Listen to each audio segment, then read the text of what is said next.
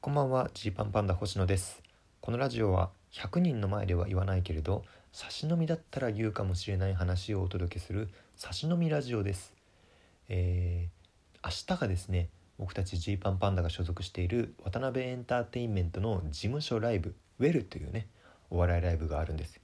で月に1回この事務所ライブやってるんですけれど今回は緊急事態宣言下ということで1年ぶりの無観客配信ライブになったんですよ。でこれ100人の前だったらね配信でもパワーをお届けできるように頑張りますとかねあの言いますけれども、まあ、差し飲みだったらね無観客だりーなーって正直に言いますよね。無観客はねやっぱりだるいですすごくだるいというかやりにくいです。あのー、まあ、もちろんねこのご時世なので無観客にしなきゃいけないという大大大前提のもとそれでもやっぱり無観客ライブってお笑いの場合は特になんかなって思っちゃいますよね。で、えー、やっぱり、ま、他のエンタメも、ま、基本そうだと思うんですけれどもお客さんに盛り上がってもらうためにやってるわけなんで特にお笑いっていうのはその反応が笑い声で分かるものなんで、まあ、笑い声とのね調和でこうライブが生まれるというかたまにネタ番組とかでも、まあ、無観客でねやって SE が入ってるものとかありますけれども、うん、まあなんか SE のね笑い声が入ってるものとかありますけれどなんかなって多分寂しい気持ちになってる視聴者の方もいるんじゃないかなと思うんですよ。でねえっと、まあ、最近その無観客ライブにこう慣れてきてというか結構回数を重ねてきて思うのがいかに裏方さんスタッフさんたちの存在が大事かっていうことですね。それはあの仕事をしてくれてありがとうというのもあるんですけれどもその仕事の他にこうね普通に見てて笑ってくれるスタッフさんの存在がめちゃくちゃでかいんですよね。あのー、まあ、例えば僕たちはですねその渡辺のまあなんだろう1分ネタをこう映像で見ていくライブみたいなのがあっていろんな芸人が1分のネタ動画を送ってきたものを僕たち j パンパンダが MC として、まあ、ライブ会場で見ていろいろなんかこう進行していくっていうライブがあるんですよ。でその時にはもう当然無観客で、まあ、YouTube 配信なんですけど周りにねこ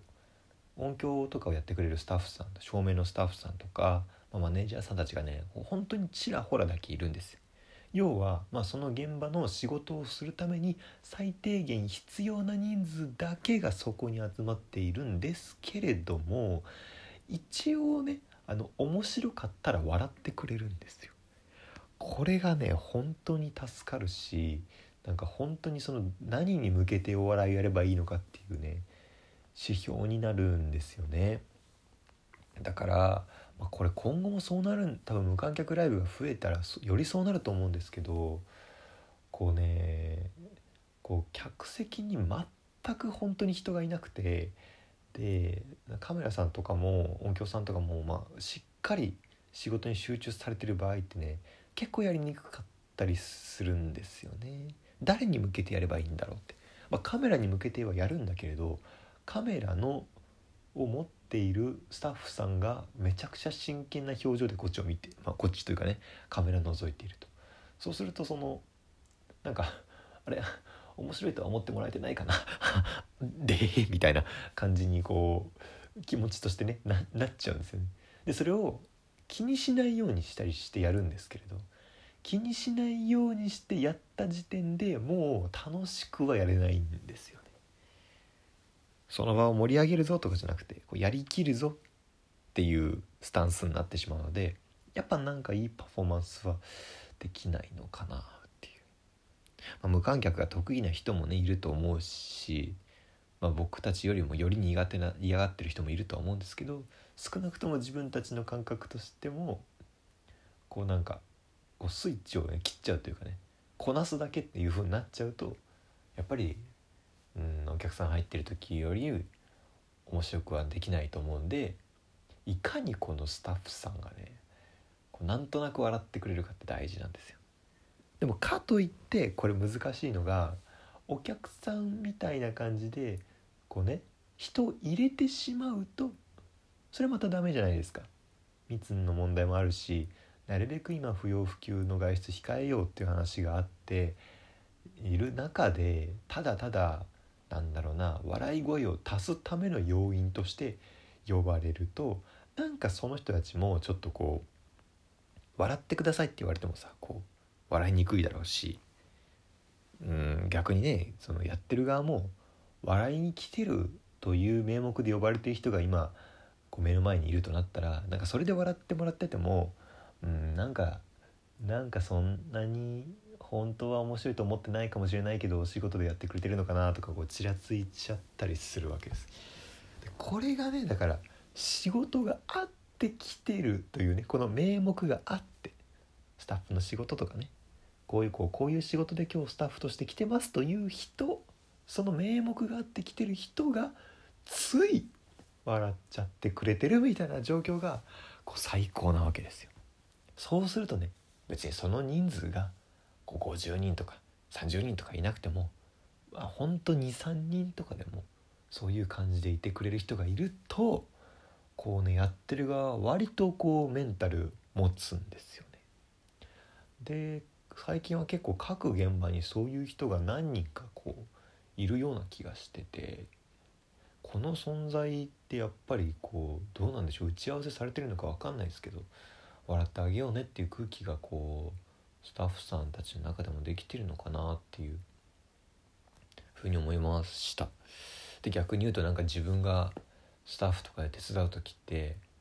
こうやっぱりヘマしちゃいけないからねなんか変に変にこうなんだろうな仕事から目を背けてるように見えてもよくないじゃないですか、まあ、僕たちも1年目の頃とかはですね事務所ライブのお手伝いがあったんですよ。でその時には、まあ、僕の場合やったら会場整理を担当させられてて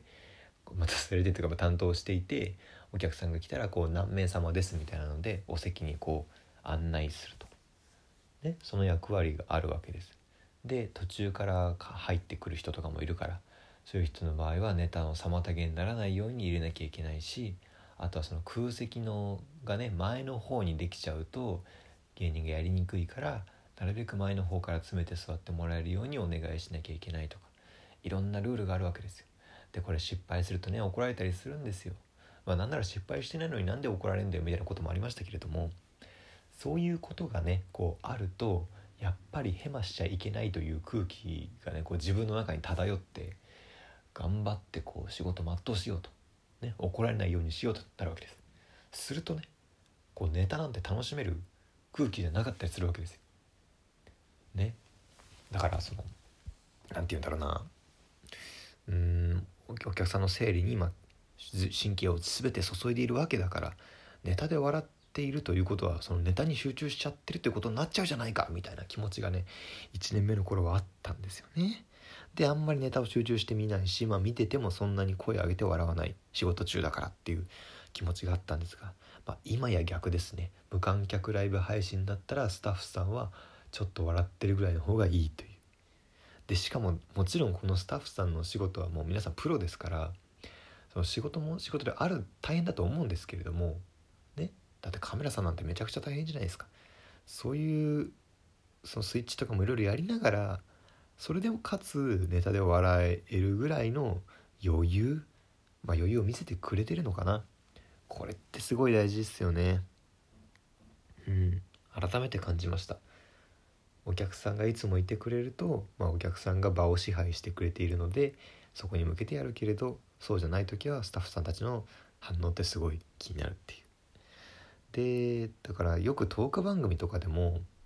その自分のトークじゃないところでも笑えっていうような話って、まあ、皆さんは聞いたことありますかね？まあ芸人は結構あるんですよ。芸人の中ではね。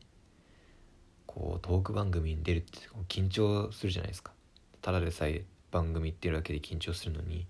トークでこんなこと話そうとかこのエピソードをどこで入れようとかいろいろ考えてるとねどんどんどんどん顔が怖くなっていくんですよね。で、えー、いざオンエアを見てみるとその自分がねその目立ってる場面じゃなくて人が目立つべき場面でなんかすごい死んだ顔してたりしちゃうとそうすると良くないよねっていう、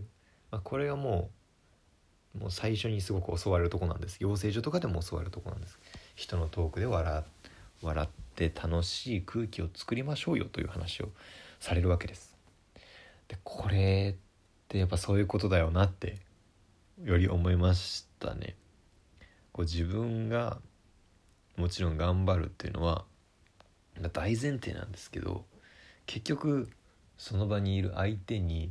えー、周りにいる人に気持ちよく仕事してもらうことがその場全体としてのこうパフォーマンスを上げていくというかいうことになるんでやっぱり、まあ、さっきのカメラマンさんの例じゃないけど、まあ、プロとしてねその仕事はもちろん大変やることはあるし責任もあるわけなんだけれどもそれはもう当然にやりきった上での、えー、ネタで笑う余裕とかなんかそういうのが持てるようになりたいなと思思いました。楽屋とかでねあの怖い感じになるのやめ怖い感じというかねあの自分の世界に浸りすぎるのもやめようっていうことですね。なんでしょうその他の芸人のネタで面白ければ笑った方がいいし多分ね今だったら特にいいし、まあ、それでむしろ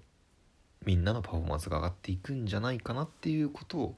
考えましたちょっと今後ねだからこの無観客ライブというものがどういう風になっていくのかってちょっと興味あるんですよね僕。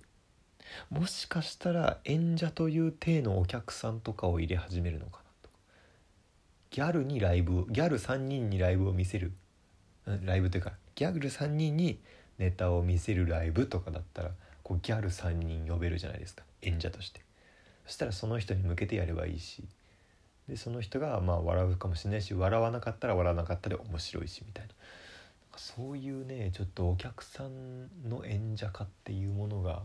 今後生まれてくるのかなとか密かに考えてました。本日はお開きです。